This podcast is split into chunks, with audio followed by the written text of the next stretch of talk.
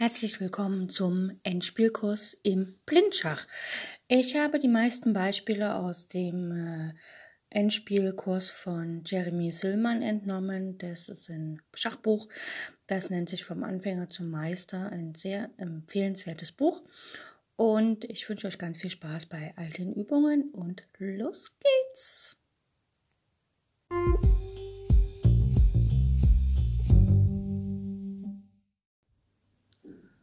Heute beschäftigen wir uns mit einer Stellung, die sehr interessant ist.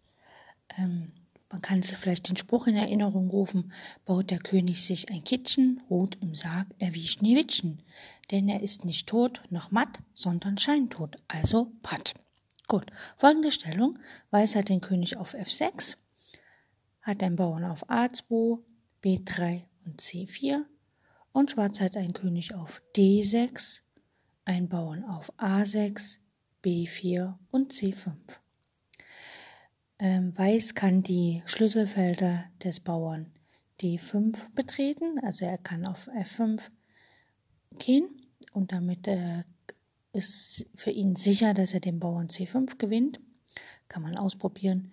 Wenn Weiß König F5 spielt, dann äh, bekommt er den Bauern C5 auf jeden Fall, weil er den schwarzen König abdrängen kann davon.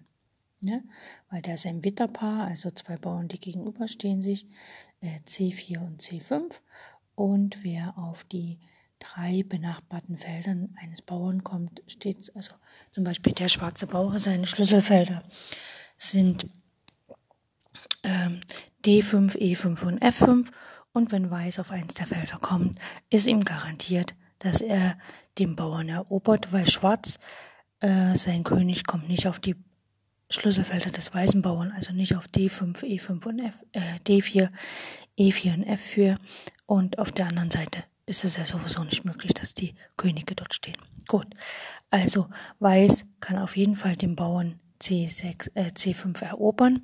Das heißt, Schwarz muss sich hier was einfallen lassen. Es hilft also nicht, wenn hier der Schwarze sagt, okay, ich will jetzt meinen Bauern behalten und spiele einfach mal A5, habe ja einen Tempozug übrig.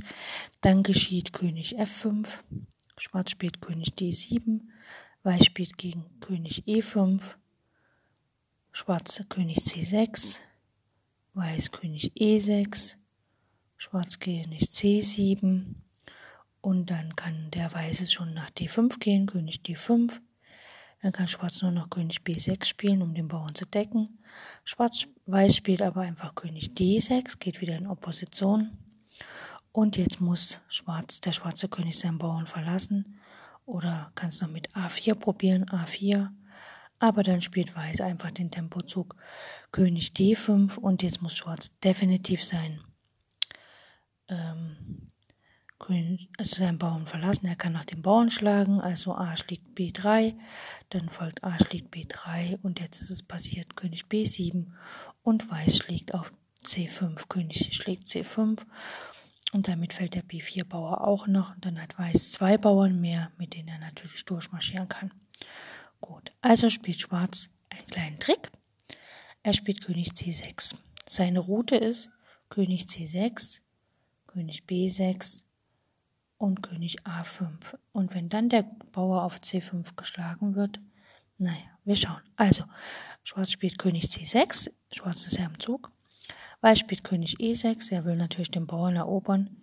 Schwarz geht seinen Weg weiter, König B6.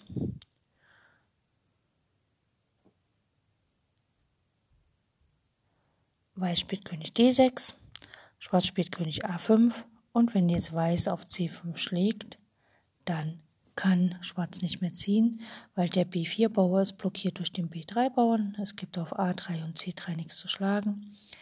Der A6-Bauer ist blockiert vom König auf A5 und kann auch auf B5 nichts schlagen. Und der König selbst kann nicht setzen, weil auf B6 und B5 kann er nicht wegen dem König auf C5 und nach A4 kann er nicht wegen dem Bauern auf B3. Eine hübsche Wendung in einem etwas komplizierteren Endspiel. Viel Spaß noch!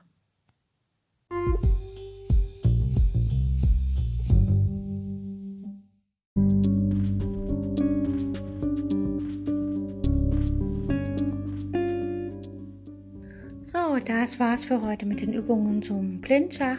Ich hoffe, es hat euch Spaß gemacht und ich wünsche euch eine fantastische Zeit bis zu unserer nächsten Übungsperiode.